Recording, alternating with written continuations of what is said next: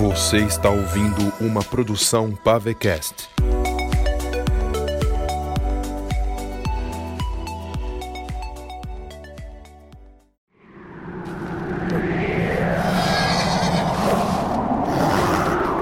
A estrada se estendia diante deles.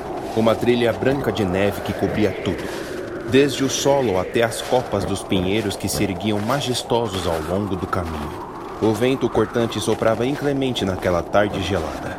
Apesar das condições adversas, os dois cavalos avançavam com destemor, suas pernas sendo cobertas pela espessa camada de neve que alcançava até a altura das canelas. Os dois homens a cavalo enfrentavam um frio rigoroso com determinação. Vestiam capuzes que protegiam suas cabeças do vento cortante, enquanto grossas roupas de pele os mantinham aquecidos.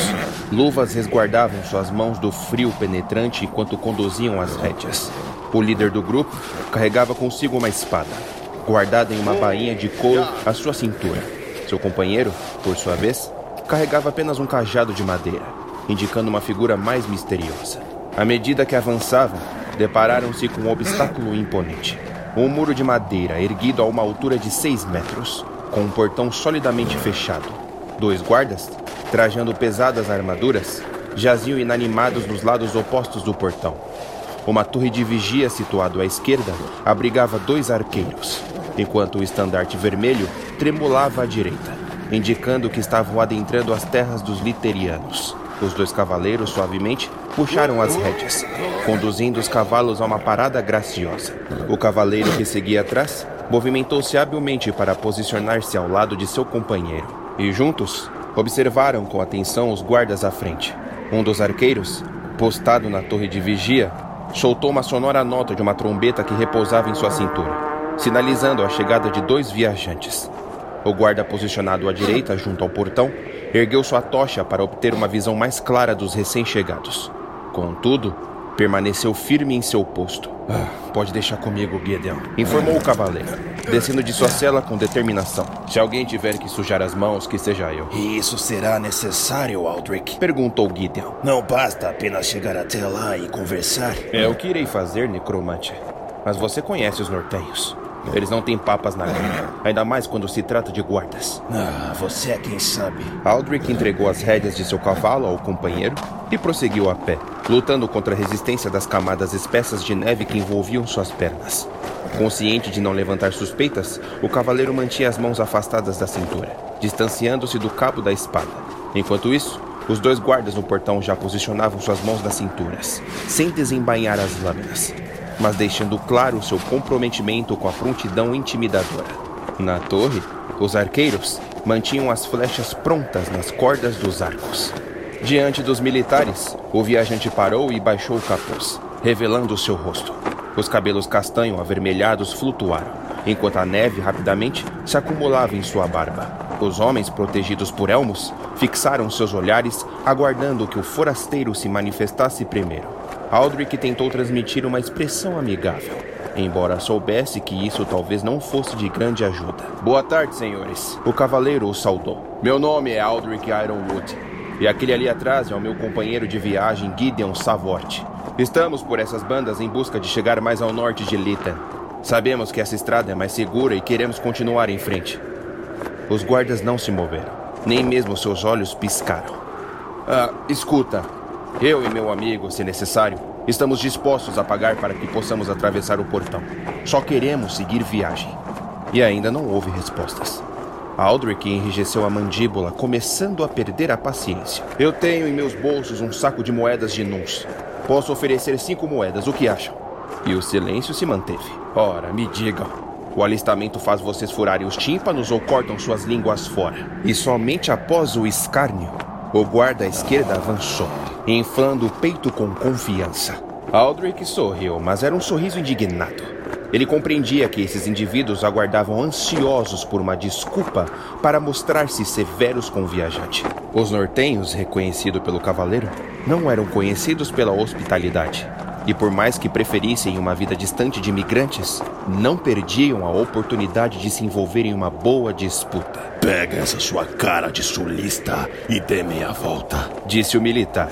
Estreitando os olhos. Não vamos autorizar a sua passagem pelas estradas nortenhas. É, eu imaginava que você fosse dizer isso. O andarilho sussurrou, mais para si mesmo do que para o homem. Escuta, não quero problemas. Eu só Solistas quero... se fazem ter algum retardo mental ou só são burros de verdade? Disse o da direita, com a tocha em mãos. Acho que já fomos claros. Senhores, eu estou disposto a pagar... Mas não queremos a merda das suas moedas. Tem uma estrada mais para o norte e vocês poderão prosseguir por ela. Esse portão é apenas para os nortenhos. Eu sei que há um caminho alternativo, mas eu e meu companheiro demoraríamos mais uma semana. E queremos evitar os gigantes. O problema é seu, sulista. E cuspiu na bota de Aldrich. As emoções ferviam no sangue do homem, impelindo-o a uma vontade intensa de retalhar e demonstrar aos agentes toda a sua destreza, movido por uma torrente de ódio. Contudo, mesmo com as veias do pescoço pulsando com raiva, ele se conteve, respirando profundamente e observando o cuspe no topo de sua bota. Passando a mão esquerda pela barba, numa busca ansiosa por palavras que pudessem persuadi-los, encontrou apenas o vazio de sua mente, desprovido de qualquer argumento convincente. Muito bem, ele disse, abaixando a cabeça e se entregando sem nenhum argumento final. Passar bem, senhores. Aldrich se virou de costas para retornar ao seu cavalo. Esses sulistas de merda são que nem as galinhas que eles cultivam. Galinhas são as mulheres deles. Deveríamos invadir suas terras para mostrar a essas meretrizes quem são os homens de verdade. O cavaleiro interrompeu sua jornada, detendo-se no meio do caminho, fechando os olhos por um instante. Se ao menos aqueles dois indivíduos escolhessem o silêncio, ele poderia simplesmente retornar ao seu cavalo e optar pelo caminho alternativo. No entanto, os dois homens ultrapassaram o limite do necessário com seus comentários, e agora não permitiria que tais insultos fossem ignorados. Virando-se novamente em direção aos militares, o viajante exibiu um sorriso ainda mais amplo. Os dois soldados trocaram olhares, questionando-se sobre a razão por trás da expressão satisfeita do rosto dele. Ah, obrigado.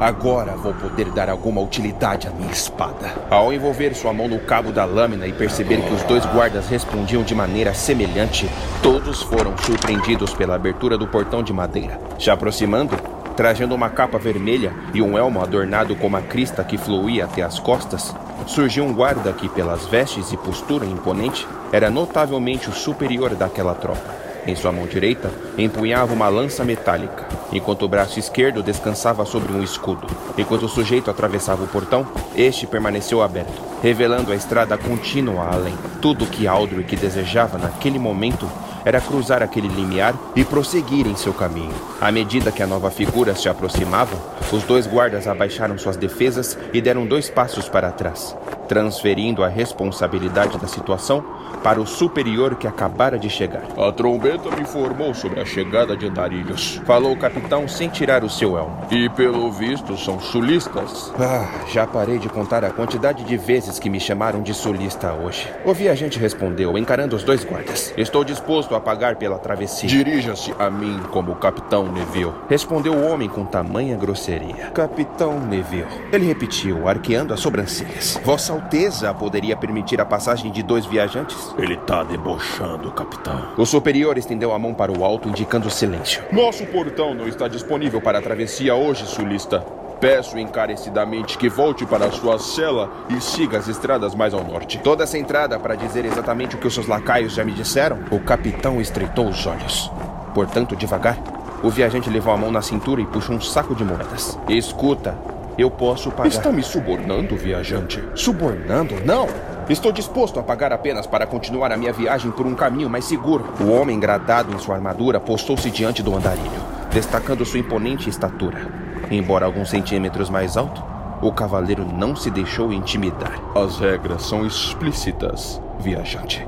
Hoje nenhum imigrante deve atravessar o portão para a vila. Isso é alguma lei regional? Ah, não. O homem deu de ombros. É o meu humor hoje. Não quero que atravesse. E o que o seu rei diria se soubesse que o seu humor dita regras? Ele não vai saber. Porque qualquer engraçadinho que tentar brincar comigo não vai ter língua para denunciar o rei. Eu conheço essas terras apesar de tantos anos. E eu tenho o direito de continuar pela estrada. Ainda não é noite e o portão já está fechado. Isso não condiz com as diretrizes. Condiz com a minha diretriz, sulista mendigo. Aldrich compreendia que a estratégia dos guardas impulsionada pelo capitão consistia em testar a sua paciência, na esperança de provocar uma reação que justificasse um eventual ataque contra ele. Então o cavaleiro decidiu usar tal tática contra eles. Está com medo do que, Capitão Neville? Que eu e meu amigo ali ande pela vila engravidando mulheres e infiltrando sulistas em seu território? Lave essa boca suja para falar comigo, mendigo. Ah, não. O confrontou face a face. Eu vou atravessar aquele portão, pagando ou não. Eu conheço os meus direitos, senhor. Então deixa eu te mostrar o seu direito, sulista. O guarda esquerda sacou sua espada, erguendo-a contra Aldrich. Os olhos do cavaleiro se arregalaram e, com uma destreza treinada e calculada, desembainhou sua própria lâmina. Num movimento fluido e coordenado, sua espada encontrou a junta da armadura no ombro do homem fazendo com que seu braço caísse ao chão, dedos ainda agarrados à espada. O sangue jorrou, tingindo a neve circundante com um vermelho escarlate vibrante. meu braço! O homem se ajoelhou. O capitão, atônito, observou a cena com olhos arregalados por trás do homem, enquanto o cenário violento se desdobrava diante dele. O guarda-direita, abandonando a tocha, desembainhou sua lâmina. Mas o andarilho apontou sua espada e a enfiou elmo adentro. Pelo visor, atingindo o olho esquerdo e atravessando o crânio. Seu desgraçado! O superior gritou ao ver seus homens caídos. O capitão Neville arremessou sua capa para trás, assumindo uma postura defensiva ao apontar a lança à frente e posicionar o escudo. Investiu adiante, executando estocadas precisas contra o sulista, que habilmente desviava a ponta da arma adversária enquanto retrocedia com passos estratégicos e bem treinados. O homem percebeu que sua armadura e escudo o tornavam mais lento, permitindo ao cavaleiro agir com agilidade. Num ímpeto, correu em direção ao adversário, empurrando Aldrich para trás com a força de todo o seu corpo. O cavaleiro tropeçou e caiu, mas se reergueu antes que a lança pudesse atingi-lo. O oponente arremessou o escudo e empunhou a lança com ambas as mãos, erguendo-a com a intenção de perfurar o inimigo. Morra, solista! Aldrich se esquivou rolando para o lado, observando a ponta da lâmina perfurar a neve. Rápido em se reerguer, o cavaleiro desferiu um golpe certeiro com sua espada, atingindo o soldado no elmo. A lâmina não conseguiu cortar o metal resistente, mas Neville sentiu um impacto cortante em sua sobrancelha, levando-o a retirar o capacete. Ao revelar o rosto, o supercílio sangrando brutalmente, o cavaleiro deparou-se com um homem de cabelos escassos e grisalhos, ostentando uma barba desgrenhada. Os olhos furiosos do capitão se fixaram no andarilho, avançando com três estocadas consecutivas.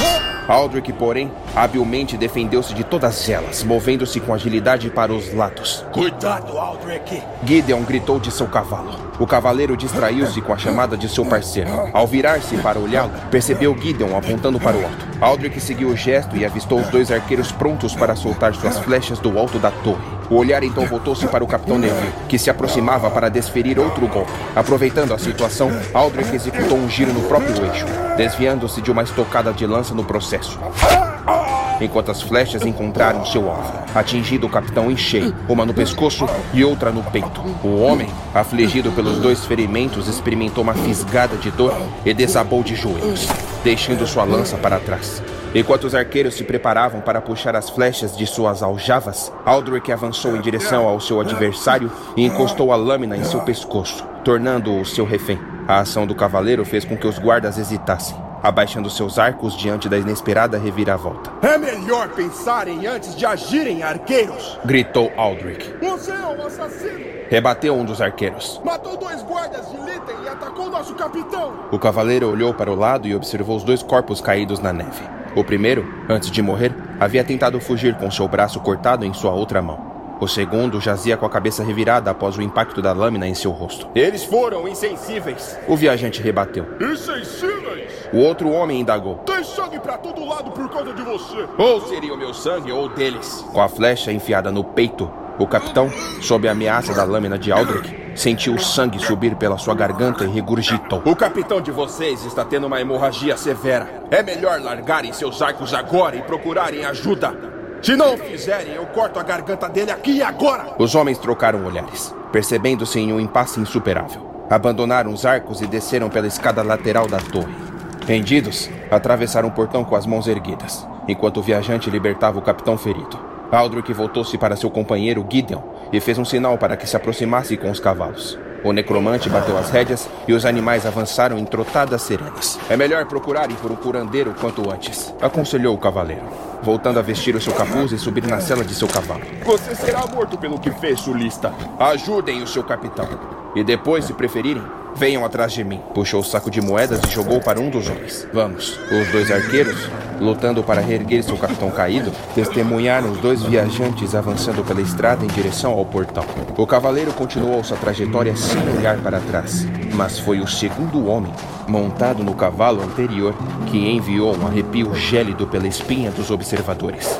Tratava-se de um necromante, figura esguia com estranhos desenhos no rosto, cabelos negros ocultos sob o capuz. O olhar dele era verdadeiramente sinistro, cansado, porém tão profundo que parecia penetrar nos segredos mais ocultos. E assim, os dois andarilhos seguiram adiante, deixando o portão para trás.